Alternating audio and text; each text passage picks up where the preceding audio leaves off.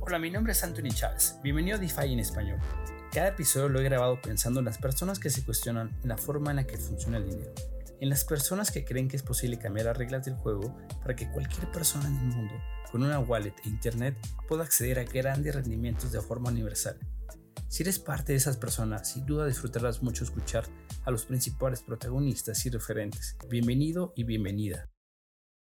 El mundo de las criptomonedas es muy diferente al de hace 8 años. Actualmente hay grandes opciones para comprar y vender en todas partes del mundo, pero muy pocas exchanges en el mundo tienen la experiencia como hobby de más de 8 años. Para los experimentados del ecosistema es un viejo amigo y para los nuevos tal vez nunca han escuchado este nombre, pero es el gigante asiático que está llegando a América Latina.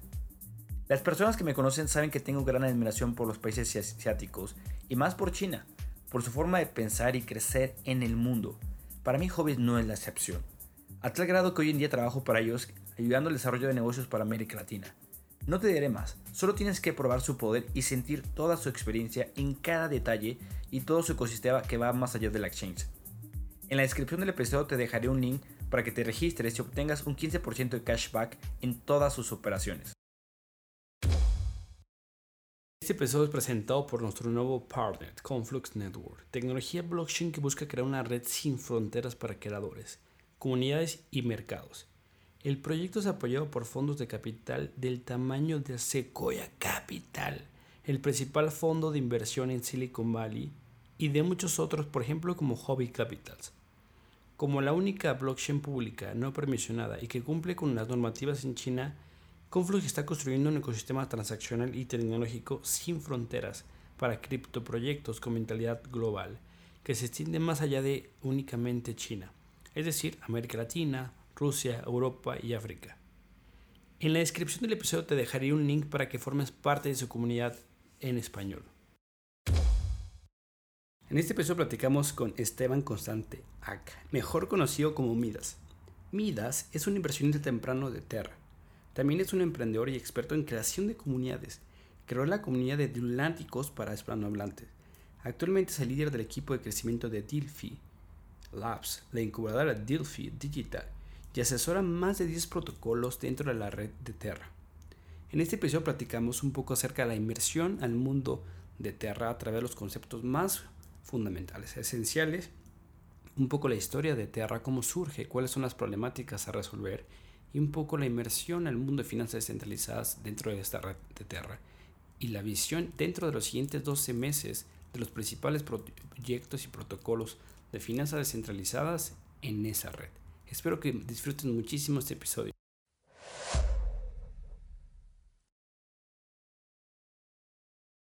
Bienvenido, Rey Midas, a DeFi en español.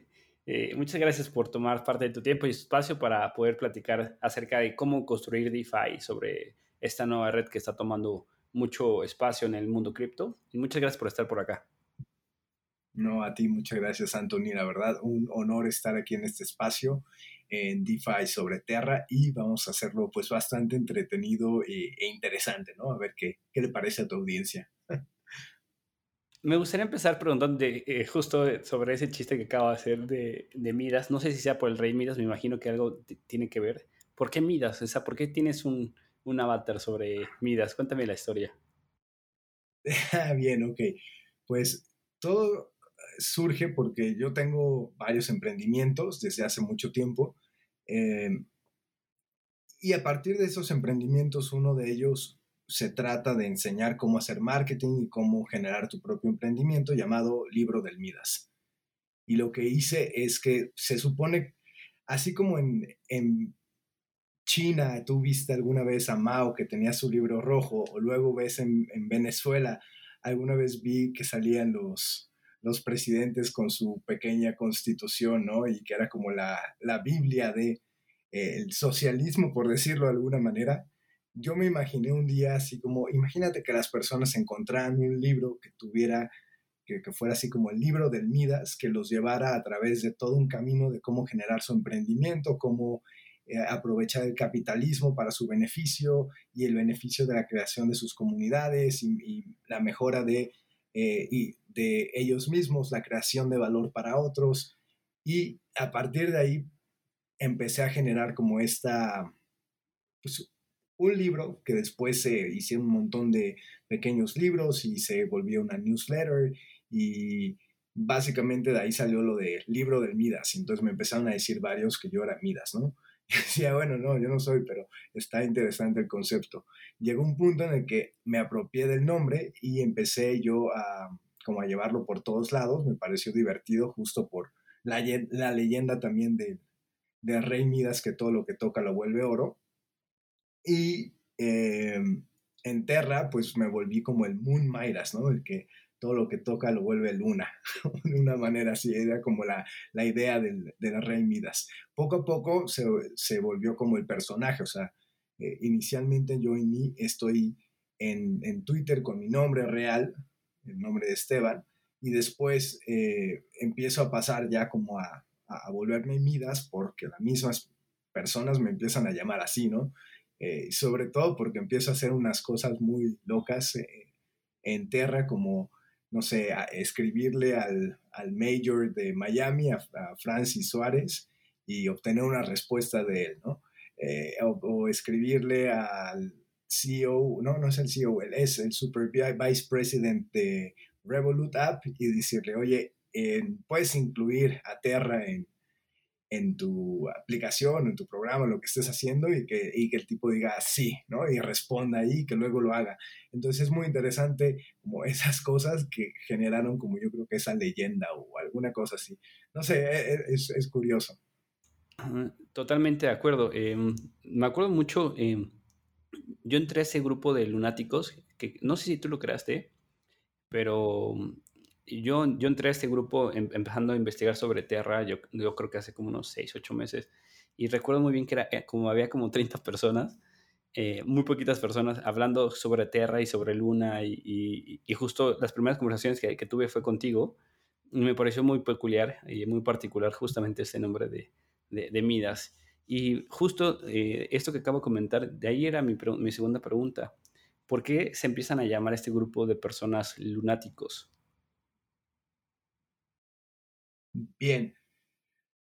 Uh, sí, yo creé el grupo este de lunáticos en español, pero originalmente lo crean los primeros lunáticos originales, como son Nick, eh, Nicolás Flamel, Alpha Seeker, eh, me parece que Nacho Don también fueron de los que hicieron los Lunatics en inglés. Y yo lo que hice fue encontrar que en español nadie hablaba de Luna, nadie hablaba de Terra, y crear el grupo en español, eh, un poco con basándome en, el grupo que ya existía y en esta mitología que ya se había creado alrededor de los, de los Lunatics. Sí, recuerdo muy bien haber eh, entrado ahí. No, todavía no está, estaba este boom, pero justo vamos a llegar ahorita a este punto del, del boom de, de, Terra. Y justo eso me gustaría empezarlo a desmenuzar eh, para que no simplemente sea como un FOMO de todo el mundo sobre Terra, sobre eh, Luna. y vamos a tratar de ver por qué es importante que la gente aprenda más sobre este concepto y sobre todo cuál es el valor agregado por los usuarios finales. Entonces, eh, me gustaría empezar justamente sobre esa parte.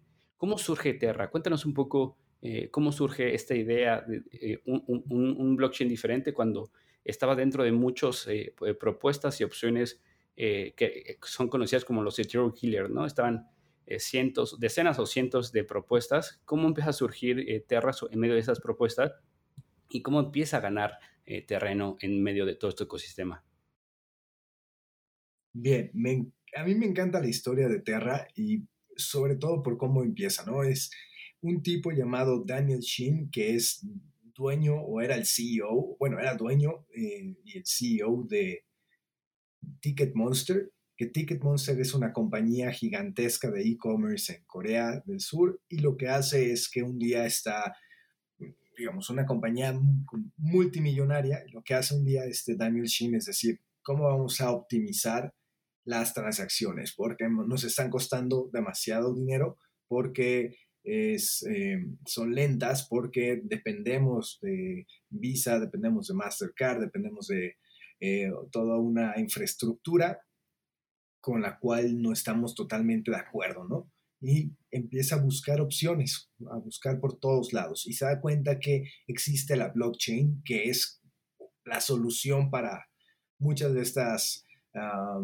como problemas e inquietudes que él tenía en ese momento y lo hace a través de este joven llamado Do Kwan, un joven Forbes 30 under 30, 30 debajo de 30, son estos genios eh, financieros también, el cual lo lleva a través de todo el mundo del blockchain. También está, el tipo había hecho ya varias cosas muy importantes en cuestión de redes, había estado trabajando en Microsoft, había estado trabajando, me parece que en Apple también, y tenía mucha idea de cómo generar este tipo de, de redes. Así que empiezan a buscar por, la blockchain, a ver por las distintas blockchains que existían en ese momento, y se da cuenta tanto Daniel Shin como Do Kwan que no hay nada eh, que les pueda funcionar a ellos para lo que están intentando hacer en ese momento.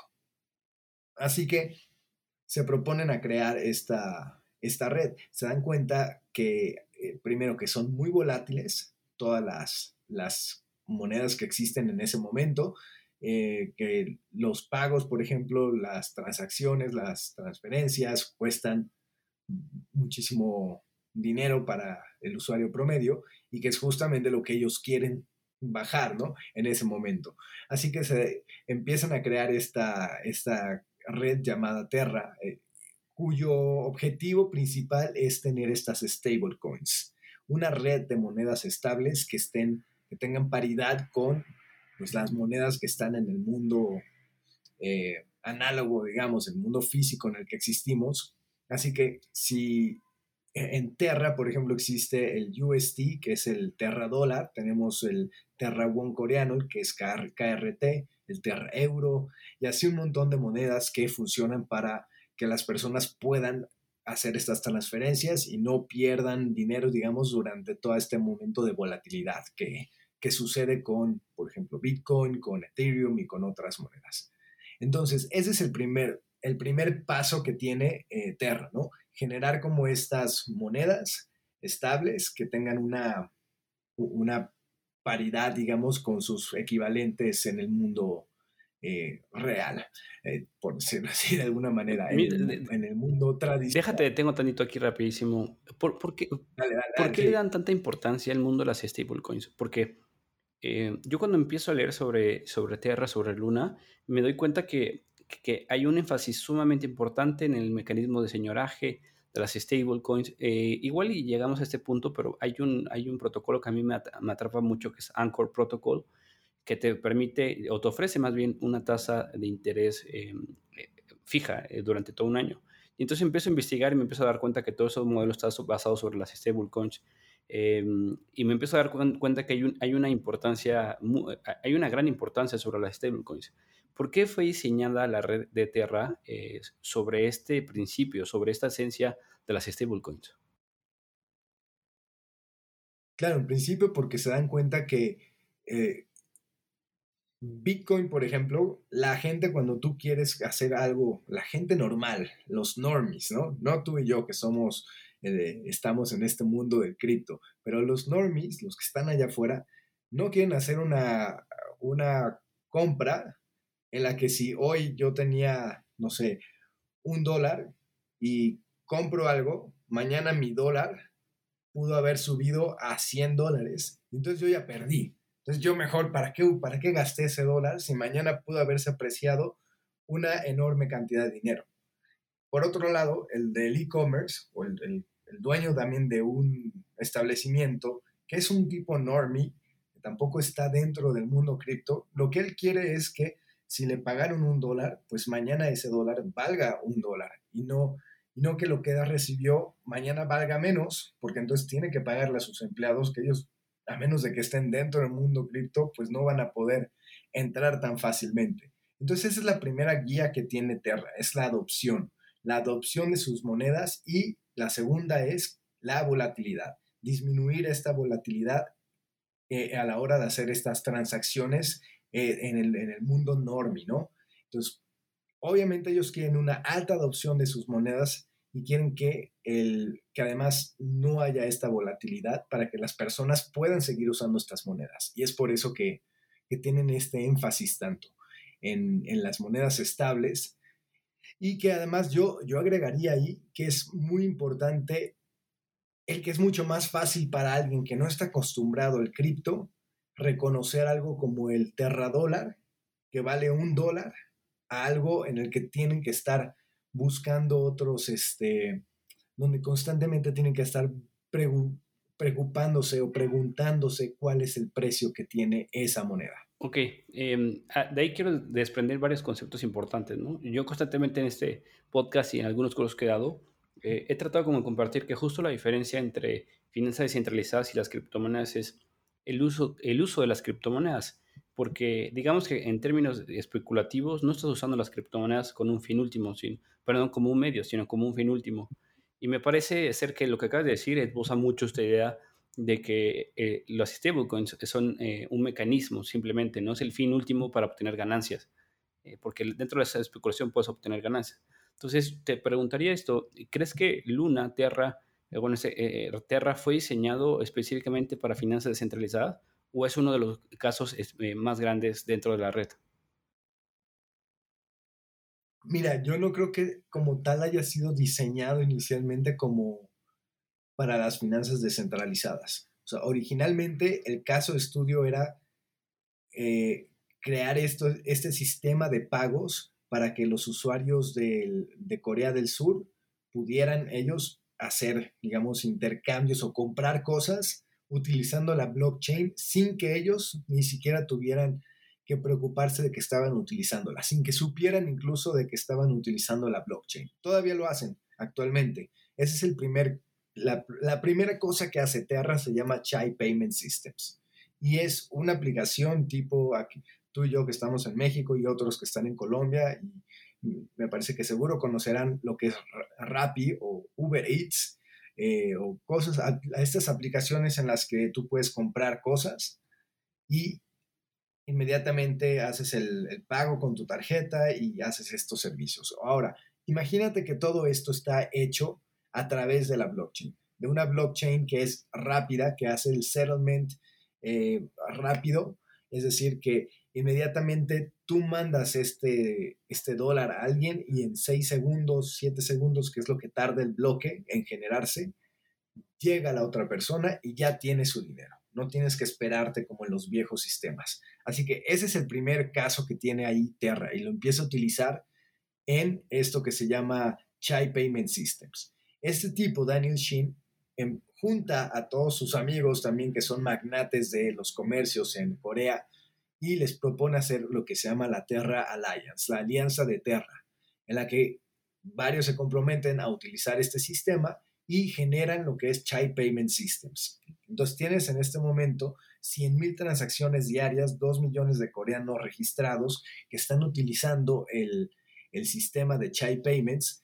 para pagar su, su, Netflix, para eh, hacer una compra en tal lugar, para hacer la compra en otro lado, ir al cine, ¿sabes? Eso todo sin que ellos sepan que están utilizando e, el, sistema de Terra en el, en el de sí, totalmente. Exacto.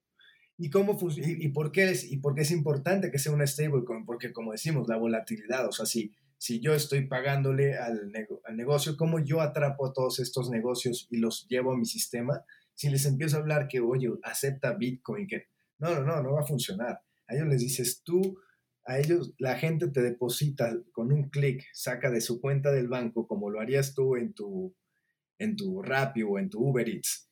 De ahí se transfiere el dinero a su cuenta, a su wallet, ¿no? Eh, y haces tú, el, un, en un clic pasas de tu, de tu wallet, que ellos ni siquiera saben que es una wallet como tal, lo pasas a tu, al negocio y el negocio después, cuando lo quieres sacar en dinero, con un clic lo hace en ningún momento tienes que venderles la idea del blockchain y de todo esto que nosotros conocemos. Y aquí viene lo interesante. Los que están utilizando Luna, los que tienen Luna, son los que se benefician de todo esto. ¿Por eh, qué? justo. Porque Terra tiene dos... dos justo quiero llegar a ese punto. A ver, partamos la, la diferencia entre Terra como protocolo o Luna. A ver, eh, hagamos que la audiencia eh, entienda mejor. ¿Cuál es la diferencia entre Terra y Luna? Bien, Terra es el ecosistema. ¿ve? Y Terra podremos también, ah, en algún momento antes de que fuera un ecosistema como tal, eran las monedas estables, las Terra, las Terra Stablecoins. Entonces tú tienes a Terra, que es todo ese ecosistema que está basado en estas monedas estables, y que estas monedas estables, para que puedan existir ahí, pues no pueden salir de la nada, así de la mágicamente, no sé, no es como el dólar o los pesos mexicanos o cualquier otra moneda que puedes imprimir fácilmente, no puede salir de la nada. Es decir, la gente, para que puedas tú tener o crear un terra dólar o un terra peso o un terra lo que sea, tú tienes que quemar su equivalente en, ese, en esa cantidad de, de dinero en lunas. Entonces, luna, para hacer como una especie de analogía, es como el estabilizador de toda esta red, de todas estas stablecoins que requieren de luna para ser creadas. Y cuando tú decides destruir estas monedas, se vuelve a crear un pedacito. ¿Por qué la gente decidiría destruirlos? ¿Por temas deflacionarios o por qué la gente decidiría destruirlos? ¿Por qué la gente decidiría eh, destruirlos en el momento en que tú estás, por ejemplo, quieres comprar lunas, quieres crear lunas? Eh, eh, de cierta manera tendrías que quemar esos, esos dólares para que, generar estas lunas. Ok, entonces funcionan como más o menos el mecanismo de estabilización de MakerDAO, donde tú emites una deuda, pones un colateral y después cuando sacas ese colateral o se quema o se liquida la transacción. ¿Es algo similar o mm, no tiene nada que ver? Ah, podemos decir que tiene ciertas similitudes, pero esta es una ah, moneda algorítmica, es decir, eh, ah, todo funciona. Cuéntanos qué es una, es una moneda algorítmica. Nos vamos a poner complicados aquí con la audiencia. No, no en eh, términos generales, simplemente plasmemos eh, de forma general cuál es la diferencia entre, en, términos entre Tether, DAI y, una algorítmica, sí. que no tiene un respaldo, por ejemplo, en el, por, el USDT el, el, el, Tether, lo que tiene es supuestamente un respaldo de dólares con unos bonos, con una serie de eh, activos, que, le, que le están ayudando ahí a, mantener este eh, esta paridad. Igual que el USDC me parece que es uno a uno, o sea, es necesario un dólar por cada eh, USDC que creas, ¿no? El DAI es como una canasta también que hay de, de, varios activos de varios activos. Ahora, el, el UST es generado algorítmicamente, es decir, cuando hay cuando el dólar es que acá se pone, a ver, cuando nosotros tenemos un, un UST que vale más que el dólar, existe una oportunidad de arbitraje, así como cuando va, cae este UST debajo del dólar, existe una oportunidad de arbitraje para que eh, ballenas o para que otros elementos del ecosistema puedan generar una ganancia. Entonces, por eso cuando se quema se queman lunas o se queman USTs para crear lunas o viceversa, se queman lunas para crear USTs. Si nosotros vemos que el, que, el, Terra dólar está por debajo de la cantidad que debería valer, si en lugar de valer un dólar este, vale 90 centavos, existe una oportunidad de arbitraje ahí para que las ballenas o para que todos los usuarios también del mismo sistema entren y restauren el, la paridad y hagan un y hagan profit, o sea, hagan, hagan dinero en ese en, esa restauración de la paridad. A ver, déjame ver si lo podemos poner para la audiencia en términos eh, más simples. Ok, digamos que hay un cuartito donde hay varios programadores, donde esos programadores están matemáticos, programadores y economistas que diseñan eh, una serie de reglas que le van a dar eh, a, este smart contract. Me, imagino que es un tipo smart contract. Ahorita me corrige si sí o no. Eh, unas, un organismo, vida, que es más o menos lo que hace el Banco Central cuando se sienta Agustín Carsten y más personas a decidir cómo está la economía. Entonces, este algoritmo, este código que ya está plasmado predeterminadamente, está reaccionando justo como dices, ¿no?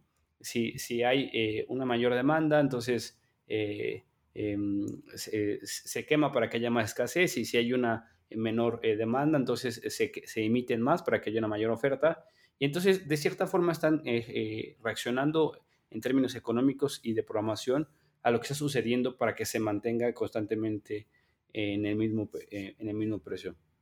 En el ecosistema ya habíamos visto propuestas similares. recuerdo que, creo que se llamaba Basics, esta stablecoin, que no logró ver el éxito, pero me parece que ha progresado muy positivamente Justy, eh, eh, esta stablecoin que predomina sobre la red de, Terra, eh, bueno, sobre Luna. pero ¿cuáles crees que sean esos factores de éxito que han ayudado a que esta stablecoin, que es muy diferente a Tether y que es muy diferente a DAI, prevalezcan? Bien, sí. Em, a ver, aunque hay muchas stablecoins y sobre todo también hay muchas stablecoins algorítmicas en el mercado que han ido saliendo y que surgieron antes y que no tuvieron el éxito que tiene Terra. Mucho de lo, del éxito de Terra es justamente esta visión que tienen desde el inicio, ¿no? Que te hablo de la adopción. Estos dos, estas dos guías que ellos tienen de adopción y, y reducción de la volatilidad, me parece que son muy importantes, sobre todo la de la adopción, que es la de nada de esto sirve si la gente no lo está utilizando. Si no, la gente no está utilizando el UST como moneda de intercambio, si no están generándose o construyéndose cosas alrededor eh, o encima de este ecosistema que hemos creado, de esta blockchain, si la gente no está adoptando el UST en otros ecosistemas, no sirve de nada lo que estamos haciendo. Y eso ha sido la guía eh, fundamental que ha tenido Do y por la cual incluso habla que Terra no es el siguiente asesino de Ethereum, que es más bien, tampoco es el asesino de Solana, ni es el asesino de eh, Bitcoin. aquí no viene a asesinar a nadie. no, Terra quiere trabajar con todas las redes posibles que se puedan y que utilicen sus stablecoins. Ok, a ver. Ese es el objetivo. Vamos a ese punto ahora. Tomas un punto muy, muy importante. Y recientemente creo que fue exactamente, no me acuerdo el día, pero fue la semana pasada, eh, lo tengo en mi mente registrado. Se hizo una actualización que es Columbus 5, eh, ¿no? Que, que, tiene un bridge, eh, es como esta unión con Cosmos. Para las personas que no conocen, pues uno de los principales principios de Cosmos es justo esta interconexión, interoperabilidad entre muchas blockchains. ¿Qué va a pasar ahora con, con, con, con el protocolo?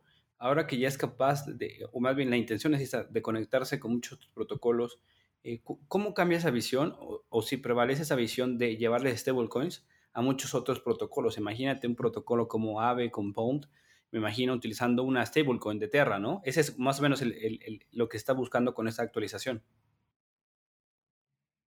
Bien, con lo de Columbus 5, lo que sucede es que permite que Terra empiece a utilizar el IBC, que el IBC lo que hace es una, es como una blockchain, la, conexión o el Internet de las blockchains. Entonces hay varias blockchains que se conectan a través de IBC y Terra hasta, hasta Columbus 5 no podía, hasta Columbus 4 no podía hacer eso, es decir, tuvimos que llegar ahora a Columbus 5 para que se vaya a activar esta nueva funcionalidad que permite que todavía tenemos que saber muy bien qué, qué va a pasar y cómo va a funcionar exactamente, pero básicamente permite que las blockchains se comuniquen entre ellas y que sean las blockchains de Cosmos. Que, ¿Cuáles hay en Cosmos? Está, está Secret Network, está...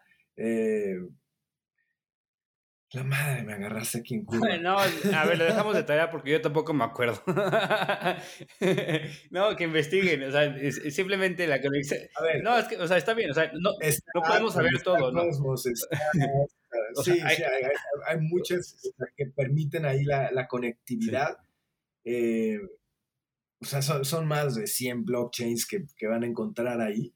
inject, ¿Cómo se llama? Injection también es otro. Sí, por lo que sabía estaba Polkadot, está, eh, no sé, una serie de... Todo, todas las que tienen que ver con Cosmos van a poder conectarse ahí. Entonces tienes ahora una interconectividad de un montón de protocolos. Osmosis, que también es parte de, Cosmos, también va a poderse conectar con Terra.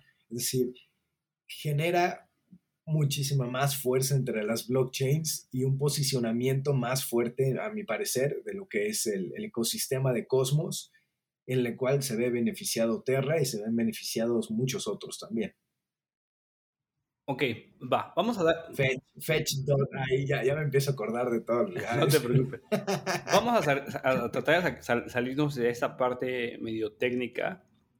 Vamos ahora a, Quiero sacar como esta extracción eh, de tu experiencia eh, que tienes asesorando proyectos sobre Terra específicamente. Ok, este es el principio, los fundamentos de Terra, la adopción. Eh, ¿Y cómo has estado viendo tú que asesoras a varios proyectos esta adopción en términos de protocolo? Porque justo DeFi en español surge para llegar a las personas, usuarios finales, ¿no? O sea, nos dimos cuenta que había gente que eh, estábamos hablando lo mismo para lo mismo siempre, siempre. Entonces, éramos 30 pelados que escuchamos y decíamos lo mismo y decíamos, tenemos que cambiar la comunicación para llegar a los usuarios finales.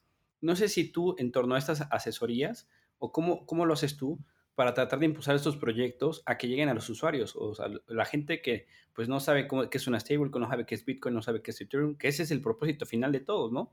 Eh, cuéntanos un poco eh, qué has entendido en, este periodo y, y, qué es lo que haces con estos proyectos.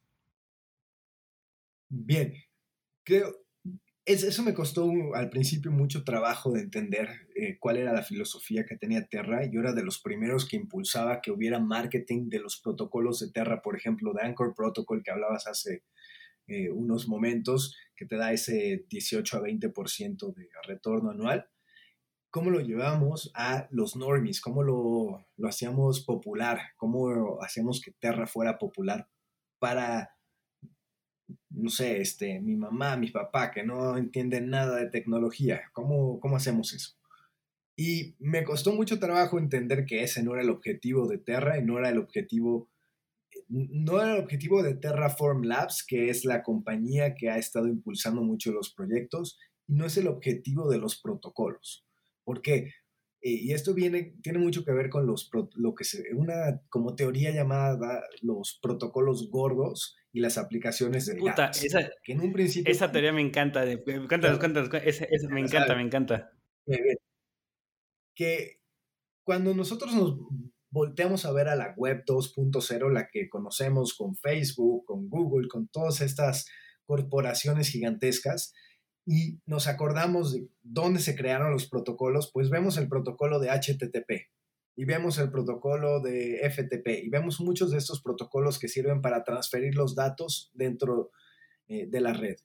Pero quienes fueron los ganadores económicamente de esto o quienes construyeron finalmente sus imperios fue Facebook, fue Google, fueron entes súper centralizados. Ahora, cuando nosotros vemos la blockchain, se invierten estos procesos y donde recae todo el poder económico, toda, no todo, pero una gran parte de este poder económico es en el protocolo en sí. Es decir, en los usuarios que están, que son los, los dueños de, del protocolo, ¿no? Ahora, ¿cuál es la visión que tiene Terra? Sí, obviamente es la adopción. Entonces, ellos crean los protocolos, crean Anchor Protocol, y dan todas las herramientas y toda la asesoría y todo para que cualquier desarrollador que tenga acceso o que quiera traer este mundo normie lo haga a través de sus, eh, ¿cómo se llama? Como programas estos de desarrollo. Es decir, ya existe el protocolo que te da ese 20%. Y supón, Anthony, que tú dices, bueno, yo soy muy buen programador, o yo conozco varios programadores aquí en México o aquí en, en el lugar donde me estén viendo, ¿no?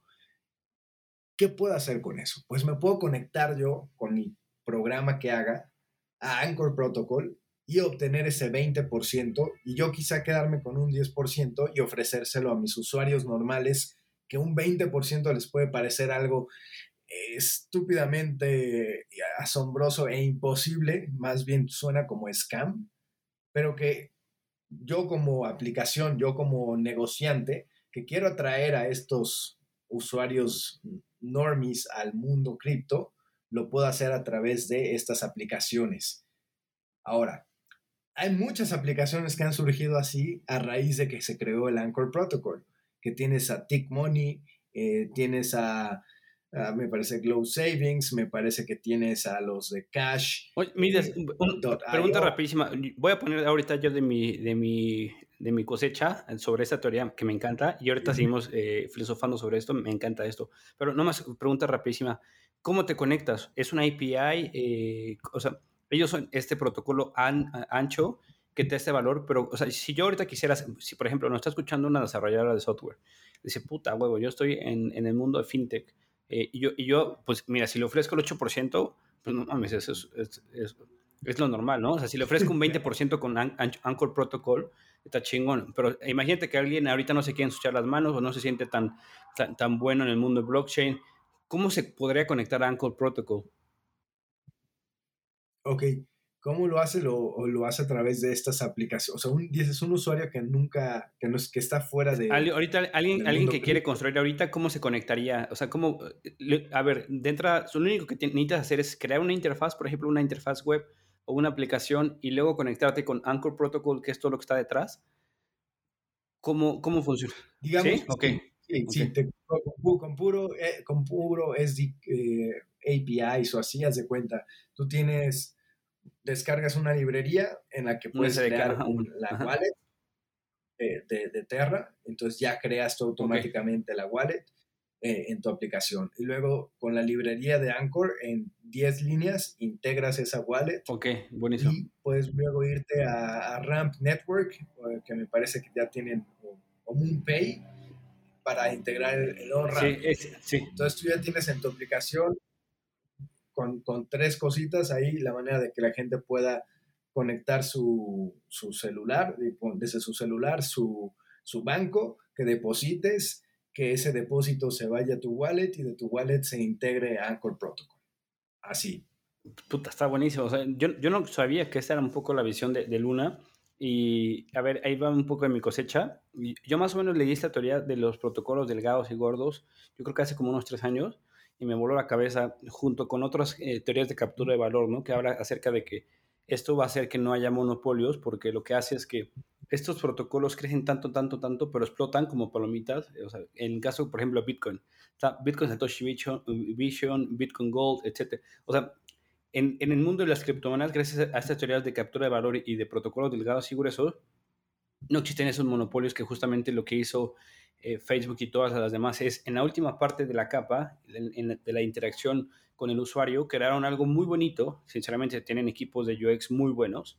Eh, que lo que está detrás es un protocolo de comunicación STTP, por ejemplo, y que STTP no captura el valor. En, este caso, ¿quién captura el valor? Facebook, Google, YouTube, eh, no sé, N cantidad de protocolos. Entonces, lo que están queriendo hacer ustedes es algo muy bueno, ¿no? Es darle la vuelta a decir, todo esto lo va a capturar el protocolo. Y no solamente lo va a capturar el protocolo, sino que cualquier persona puede conectarse al protocolo. O sea, no es como que simplemente capturarlo por capturar y decir, ah, ya le dimos la vuelta a Google y a Facebook, sino que se puede, no me gustaría utilizar estas palabras eh, que, no, que tienen que ver con una eh, orientación económica y, socialista, no porque esté de acuerdo, sino para no clichear esto, pero que tienen que ver con la redistribución de la riqueza, de, eh, de cierta forma, ¿no?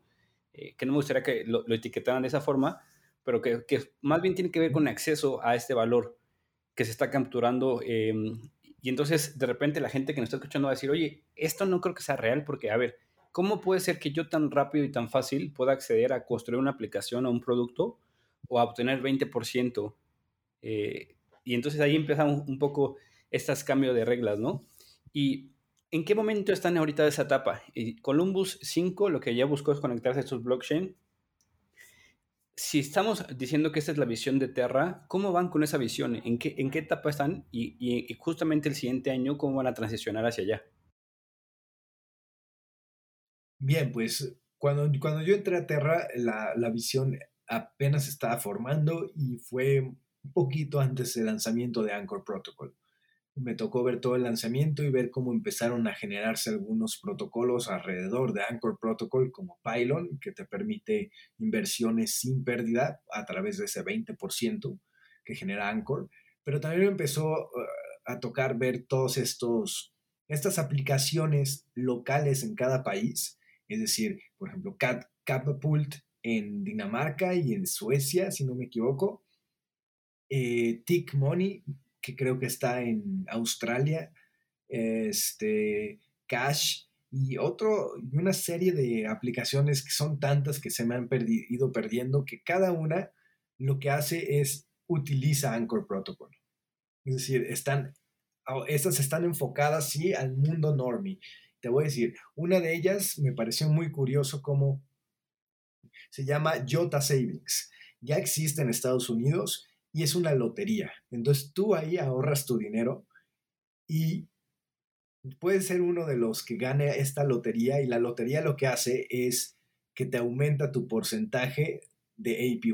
Entonces tú empiezas de, de retorno anual. Entonces tú empiezas con un retorno como de 1.5%, que ya para Estados Unidos es una locura, ¿no? Y, y poco a poco va subiendo dependiendo de, si vas ganando la lotería o si vas haciendo ciertas acciones en el sistema, te pueden ir subiendo poco a poco tu retorno de inversión. Luego tienes en Tick Money, me parece que es la que está en Australia, en la que tú, por cada, o sea, si vas refiriendo un montón de personas a la aplicación, te van desbloqueando niveles para obtener más retorno anual de tus ahorros. Entonces es muy interesante cómo estos están aplicando técnicas de marketing ya para el mundo tradicional y viendo cómo van a aprovechar ese 20% y viendo cómo las personas que no creen que ese 20% se pueda lograr en el mundo tradicional, lo empiezan, lo, van a utilizar, ¿no? Al final de cuentas. Eh, todas este tipo de aplicaciones que están surgiendo, apenas estamos en la primera fase de Terra. Te puedo decir que más o menos en, no sé, habrá unas 6, 7 ya en desarrollo y que el próximo año eh, de este, de este estilo, ¿no? Y que ya el próximo año esta va a ser una explosión de todas estas aplicaciones porque no son las primeras. O, sea, digamos que lo que viene eh, adelante es eh, justo la construcción de estas interfaces, o sea, ya empezar a hablar con el usuario, que ahorita lo estamos hablando entre tú y yo, que somos personas que estamos en el mundo de cripto, pero que lo que se viene justo es el que, la, que alguien...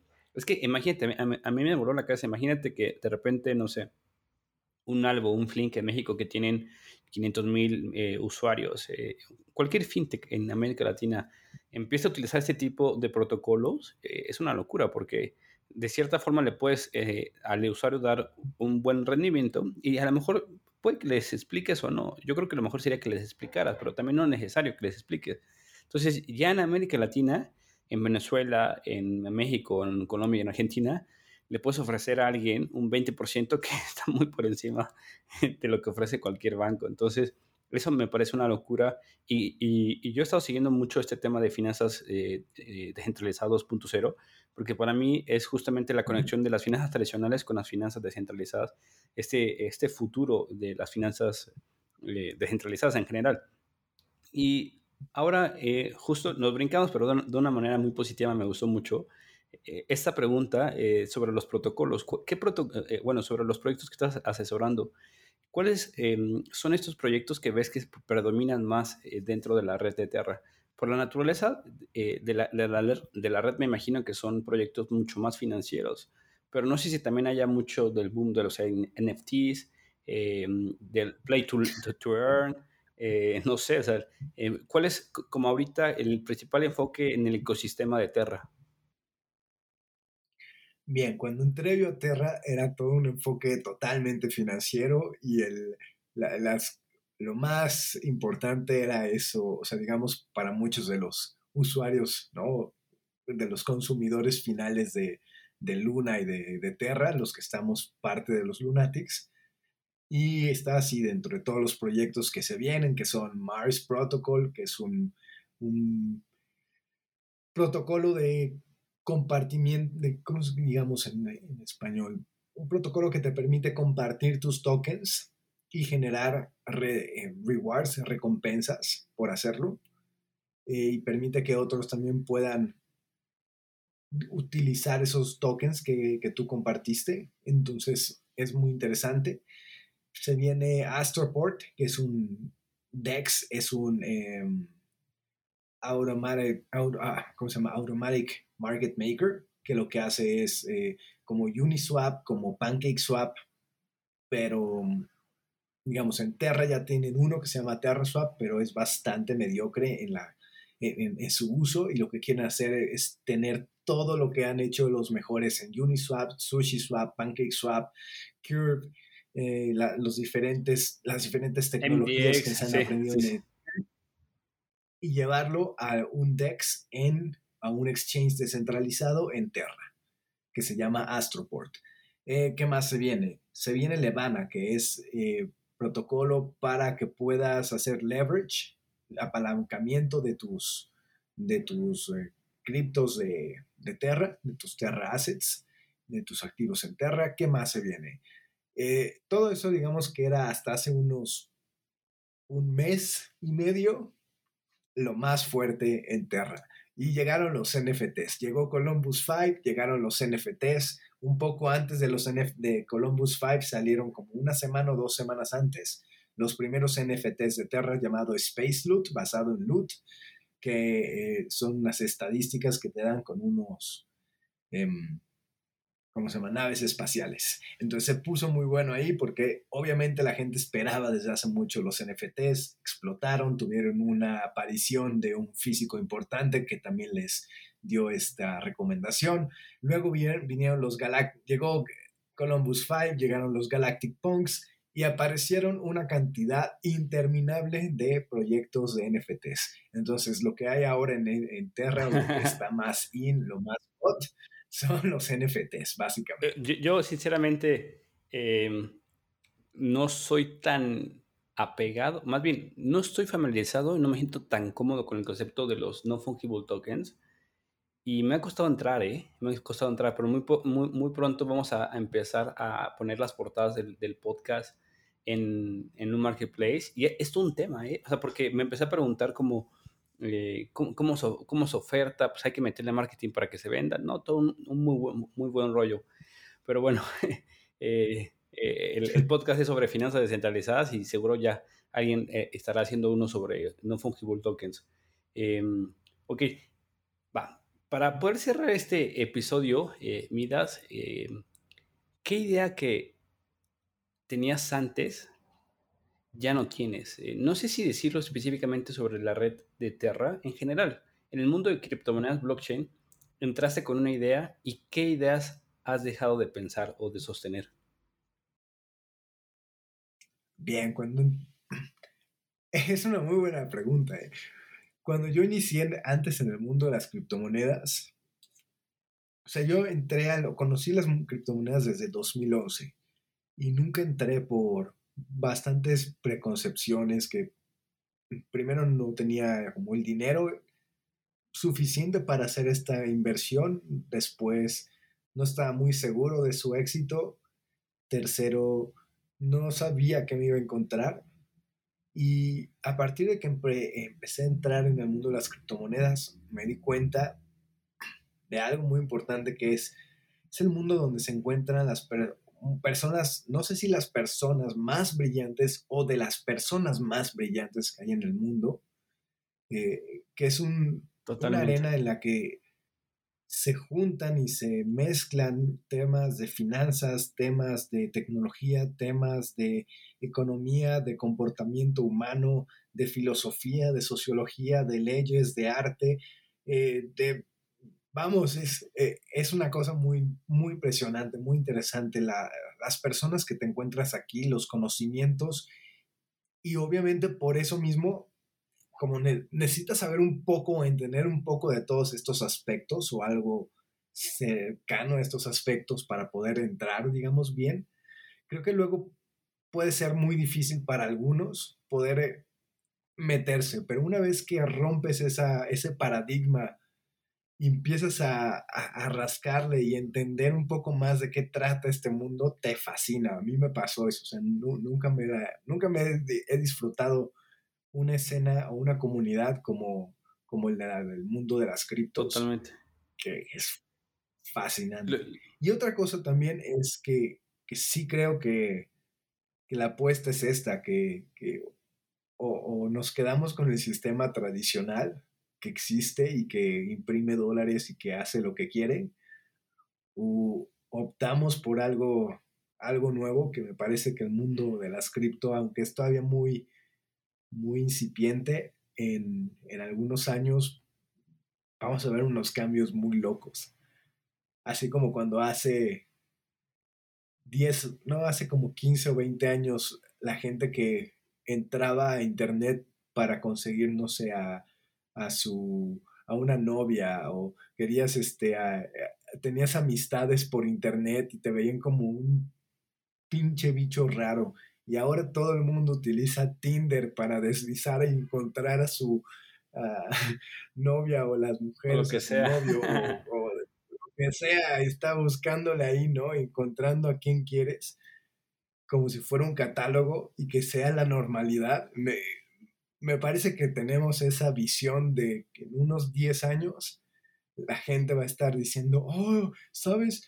Me acabo de comprar una cripto y que tú digas, Uf, si supieras la historia de todo eso, lo que ha pasado y cuánto tiempo llevamos impulsando esto, te sorprenderías. Y va a ser lo mismo. Entonces creo que el haber encontrado todavía tempranamente las criptos me ha, me ha cambiado la vida. Completamente, sí, en muchos sentidos, ¿no? Yo, yo estoy muy de acuerdo. Eh, yo también ya voy para los siete años casi en el mundo cripto y me, me dio muchas cosas eh, en, diferentes etapas y estoy súper de acuerdo contigo eh, en este cambio de paradigma y, sobre todo de presenciarlo, ¿no? Y eso es un privilegio. Siempre que yo puedo, le digo a la gente, esto no se va a volver a repetir. Bueno, nada en el mundo, en, en esta vida se repite, pero específicamente que estemos en una etapa como lo fue el Internet, no sé si me atrevería a hacer mucho soberbio y decir que más probablemente más importante que el Internet, pero es fascinante y, casi todos los invitados, bueno, todos yo, diría, que han estado por acá, comparten tu misma visión y, la mía y entonces se, siente justo esta, esta muy buena vibra, pero gracias, mira. Mira, hay, antes, no es para terminar, hay la experiencia o el sentimiento que tengo es, si en algún momento alguien pensó en su vida, me hubiera gustado haber nacido un poquito antes o me hubiera gustado tener el conocimiento que tengo ahora cuando empezó el Internet.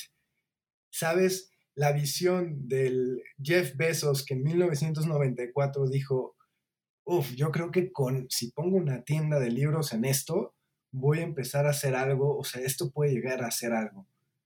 Yo, es, la, es el mismo feeling, para mí es el mismo sentimiento que existe ahora. Y cuando yo me di cuenta de eso y dije, es, es lo que yo pedía, decir, ojalá me hubieran tocado nacer un poquito después o un poquito antes, cuando, cuando fui más, eh, cuando entré al Internet y con todos esos conocimientos para haber hecho todos los negocios que pude haber hecho en ese momento. seguramente. Y que, y que no, no lo hice porque tenía 12 años, ¿sabes? Y, no se me ocurrió. Seguramente en 3, 4 generaciones van a decir, ojalá hubiéramos nacido en el mundo cuando surgieron las criptomonedas y, y hacían, y hacían meetups 4 o 5 personas eh, a mí me tocó hacer un meetup en, en, Medellín. Yo lo disfruté tanto, tanto, tanto, justo por esta reflexión, eh, con cuatro personas, cuatro personas con una bocina en, en, en, Medellín. Y dije, bueno, así es esto, o sea, dale. Eh, y le eché todas las ganas del mundo. Terminé, porque como que tenía que gritar y había un buen de ruido, terminé con la garganta así que me ardía pero disfruté mucho por lo que acabas de decir, porque estoy recordando una vez, en ese momento ya lo recuerdo con mucho cariño y seguramente en 10 años voy a decir, eh, cuando ya todo mundo, eh, todo mundo, como dices, ocupando criptomonedas, eh, a decir, me acuerdo cuando estaba en Medellín con cuatro personas con una bocina y lo disfruté bastante. Em, miras, cuéntanos, noticias, eventos, ¿qué, qué te, gustaría compartir con la comunidad? A, dónde nos llevamos para que puedan interactuar con los protocolos? a la comunidad de Telegram, cuéntanos hacia algunas noticias o, anuncios relevantes para la comunidad. Bien, pues eh, se vienen muchos protocolos en los siguientes meses, muchas oportunidades en Terra para, para aprender también a usar todo lo que es DeFi de una manera fácil, porque mucho también de Terra es esta facilidad de los protocolos, un, ser muy amable con las personas. Y se viene Mars Protocol, que es este, este protocolo de compartir tokens eh, o crédito, no sé cómo lo podemos llamar, se viene el DEX como Astroport, se viene Levana, se viene... Eh, ¿Quién más? ¿Quién más? ¿Qué más? ¿Qué protocolos? Andrómeda Protocol, que lo que va a hacer es una revolución de los NFTs hacia el mundo financiero, que va a ser una cosa muy loca. Sí, que puedas tú vender tu posición eh, financiera tu, a la alza o a, o, a la baja y, si ya no quieres lo puedas vender tu posición sin cosas muy locas. Eh, no, empezando por el nombre de Andrómeda este ya dije, puta. Va, va, a ser muy bueno. Sus Andrómeda Digital Objects. Viene el protocolo Prisma, que, que lo que hace es dividir Luna en el yield que genera sus, en la Luna que está staked. Eh, la puedes dividir como en dos, entonces tengas una luna líquida y tengas además todas estas recompensas que te están dando por haber hecho un staking en tu luna las puedas dividir. Esto va a generar muchas estrategias financieras en el sistema. Se vienen muchas cosas que tienen que ver con NFTs para los que les interesa ese mundo y, en, términos financieros, muchos protocolos, otro importante, White Whale, que hablando de esto del mantener la paridad del dólar del, con el Terra dólar, lo que hace es que permite que muchas de las de los pequeños jugadores actúen como si fueran una ballena en el ecosistema y puedan jugar y puedan ellos mantener también mover una eh, posición esta paridad, sí va a estar muy interesante todo lo que viene. Spark Protocol que te va a permitir ser como el, el manager de un hedge fund, es decir, si tú eres muy bueno haciendo los stocks, jugando los stocks o esto, las acciones, y vas a poder ir construyendo una especie como de perfil. Y si tú, la verdad, eres muy malo para mover tus acciones, puedes dejárselas a esta, a alguno de estas personas que son muy buenas y que ellos manejen tus acciones. Eh, se viene Talis Protocol, que es el primer mercado, eh, bueno, iba a ser el primer mercado, ya no, de, de, de Terra, de, de, NFTs, pero lo que van a hacer es una conexión con el mundo real, es decir, vas a poder tú mandar al print on demand todos tus NFTs y que te los impriman y, cosas muy locas que se vienen en el ecosistema de Terra. Perfecto, pues ya lo que nos están escuchando, eh, échense una volteada rapidísimo Voy a dejar en la descripción del episodio el link de la comunidad de Telegram de Lunáticos, porque ahí van a aprender, conocer eh, y estar pendientes de toda la información. Eh, pues, Midas, muchas gracias por eh, estar por acá. disfruté muchísimo. Se fue un poquito de donde quería, pero me encantó hacia dónde se fue. Esa teoría yo la he estado rescatando porque me parece importante y creo que va a ser un impacto importante en la economía y, me, gustó muchísimo. Eh, te mando un muy fuerte abrazo y gracias por estar en DeFi en español. Igual, igual a ti, Anthony, muchas gracias por la invitación, a todo tu público, a todos los de DeFi en español y nos tenemos que ir a tomar algunas cervezas por acá. Venga, hermano.